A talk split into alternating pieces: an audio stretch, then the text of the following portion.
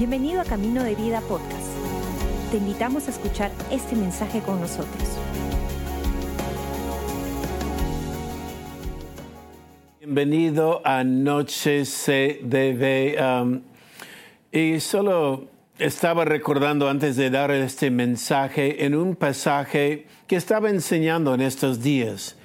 Cuando David decía, yo me alegré cuando me decían a la casa de Dios iremos. Y yo me alegro cada vez que puedo estar con ustedes, la iglesia. Yo no soy la iglesia, usted no es la iglesia, somos la iglesia. Es una familia y me alegro cuando la iglesia se une, sea presencial o sea en este momento online. Una vez más también los de Canal Luz en Argentina, parte de la familia, un fuerte abrazo y gracias por estar en su plataforma.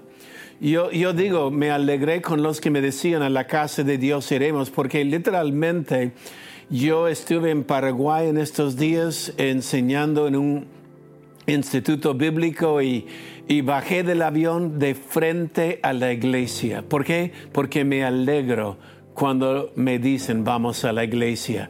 Amo estar con ustedes. Tengo un pensamiento que quiero compartir en esta noche con ustedes. Solo voy a leer un pasaje, luego le doy el contexto. En Primera de Reyes, capítulo 19, leo solo el verso 9. Está hablando de Elías cuando está huyendo y dice el, el verso 9, ahí se metió en una cueva donde pasó la noche. Llegó a él palabra de Jehová, el cual le dijo, ¿qué haces aquí, Elías? ¿Qué haces aquí, Elías? Le doy el contexto ahora, el contexto desde el capítulo 18, bueno, 16, 17, una sequía en la tierra. Ahí tenemos la viuda que apoyaba Elías los tres años. Pero Elías sube a un monte donde había falsos profetas de Baal. Y estos falsos profetas que había desviado el pueblo de Israel a, la fe original, la fe pura, y Elías los reta, los desafía uno contra 450 falsos profetas y, y Dios responde por Elías, uno contra todos. Y en esta respuesta baja fuego del cielo y consume un holocausto, un sacrificio que Elías había preparado.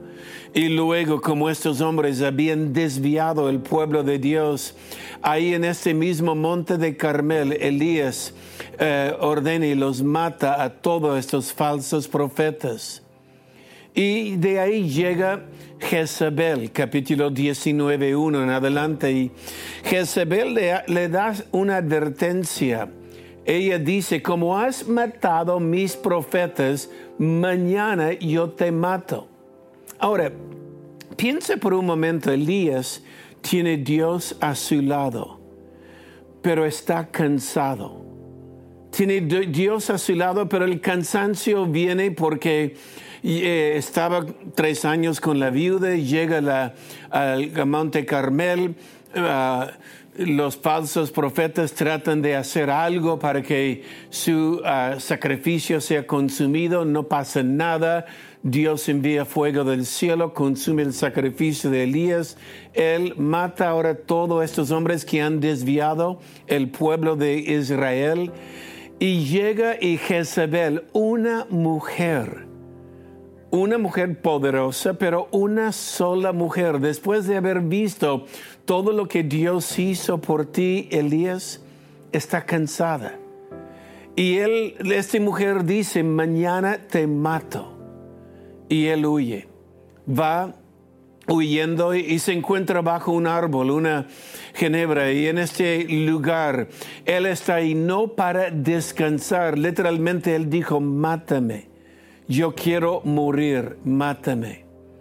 Y cuando él está ahí, Dios no le dice, ay, ¿qué haces aquí? Dios sabía que él estaba cansado y Dios le dice simplemente, mira, come, le manda comida, le manda eh, el río que le da agua y levanta, come, ahora descansa. Y Elías come y descansa y Dios le dice, ¿estás bien? Come otra vez, descansa otra vez. ¿Estás bien? Come otra vez, descansa otra vez. Por 40 días él estaba ahí comiendo y descansando, comiendo y descansando.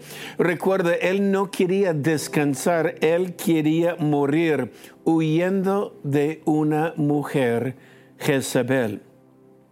Ahora, ahí está sentado eh, y está todavía en este lugar y mientras que él está solo en este lugar, vacío emocionalmente, cansado emocionalmente, literalmente vacío en su vida, pero mire lo que Dios había hecho por él. Bajo fuego del cielo. Los profetas que desvió el pueblo de Dios desaparecieron y ahora él está con sueño y Dios no viene con trueno, Dios viene, descansa, come descansa, come. Está bien estar cansado. Y luego, y él viene más allá en la historia que él, después de tres años de sequía, él le manda a su siervo diciendo, anda y vea que veas en el horizonte. El siervo vuelve nada. Y ahora que veas nada. Siete veces que veas nada. Y el séptima vez que veas en el horizonte, él dice, bueno, una nube tamaño de la mano de un hombre. Y Elías dice, corre, corre, porque viene la lluvia, corre. Y él va corriendo. La Biblia dice, corrió más rápido que el caballo y el carro del rey Acab, que fue el esposo de Jezebel, quien lo quería matar. Él corre más rápido que el carro. Estaba cansado, pero corrió rápido igual de pasando todo este coche y ahora llega a una cueva. Yo sé que hay muchos en la vida, muchos en la iglesia que han estado corriendo, han estado corriendo con tu grupo pequeño, han estado corriendo los alumnos de IDL, han estado corriendo en la sal. Yo estuve corriendo porque después de la sala estuve siguiendo dando conferencias en otros lugares. Seguimos corriendo y estamos corriendo en la vida, corriendo con el trabajo, corriendo con mis deberes, con Dios y la iglesia. Y llega un momento que uno está cansada. Uno está, ya quiere descansar y déjame decirle, estar cansado no es un fracaso. Estás cansada. No es un error. Dios sabe, está cansado y, y cuando estamos cansados, Dios ordenó a Elías, descansa, comida. A mí me gusta esto, descansa y comer, comer y descansar.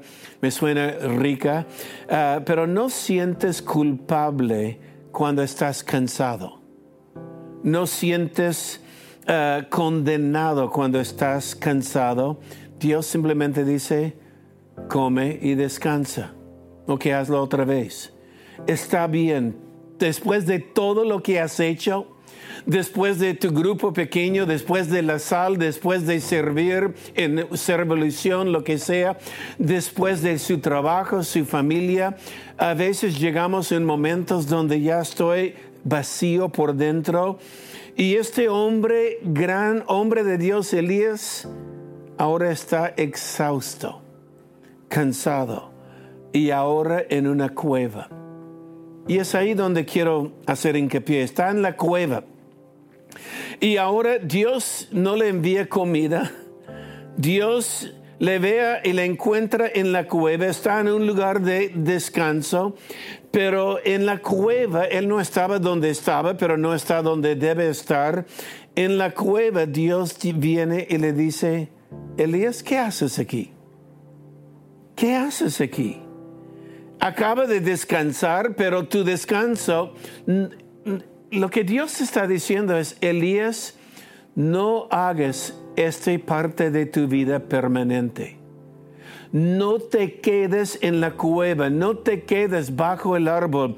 Llega un momento que ahora ya pues levanta, ya pues no, es un descanso, es una escala en tu vida, no es tu destino la cueva. Eh, una cueva es un lugar de piedras, pero muchas veces tenemos la cueva en nuestra mente cuando decimos ya no puedo más, cuando sentimos ya no puedo más. Recuerda, no hagas la cueva un destino, es simplemente una escala en la vida. Elías, ¿qué haces aquí? Yo no te di todo lo que te di, las victorias, para que termines tu vida en una cueva o en depresión o en este estado de tu mentalidad o en tu mente. No, no, yo tengo más por ti. Dios dice, mira, yo voy a tratar con Jezebel, no te preocupes de lo que ella te dijo, yo voy a preocuparme de ella, pero ¿qué pasa contigo, Elías? ¿Qué pasa contigo? Yo te llamé, mira, bajo fuego del cielo, los 450 profetas de Baal ya no están aquí, oraste por la lluvia, la lluvia llegó, corriste más rápido que un carro con caballo y ahora tu mente. En ahí voy a terminar este mensaje. Es que si creemos equivocado, si estamos cansados, está bien, pero creer equivocado es donde Dios dice, no, no, sacúdete. Este no, este pensamiento no viene de Dios. Hay más por delante. No te quedes en la cueva. Es una cueva de mal pensamiento. Pensamiento que aquí termina, aquí se acabó. No, hay más. Salga de la cueva. E, es que Muchas veces el enemigo no es Jezabel, no son los profetas. Muchas veces el enemigo está dentro de mi cabeza, soy yo. Y cuando hay este momento, Dios le dice, Elías, ya pues, crea que estoy contigo y recuerda, si estoy yo contigo, ¿quién puede contra ti? Recuerda fuego, profetas de Baal, recuerda la lluvia, yo sigo contigo el que hizo algo en tu pasado, lo hará otra vez en su futuro. Entonces, esta es la enseñanza, creer que Dios está por ti. Sí, hemos corrido mucho en estos días. Yo he venido de muchos lugares, ir y vuelta conferencias, pero gracias a Dios que cuando estoy cansado no me quedo en la cueva, salgo porque Dios sigue conmigo y Dios sigue contigo. Salga de la cueva. ¿Qué haces ahí? La cueva en tu mente. Dios tiene más. Mira, si estás aquí por la primera vez escuchando, déjame decirle algo. Dios tiene más por ti. Comenzamos en la Santa Cena, una vida amplia, una mesa. La mesa de Dios no achica, agranda la vida. Dios tiene una mesa, pero ¿cómo puedes participar en la mesa de Dios? Acepta a Jesús en su corazón. Solo diga, Jesús, te necesito. Yo no quiero acabar la vida sin ti.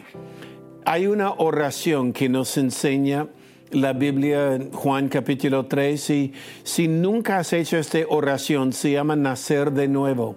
¿Puedo orar con usted?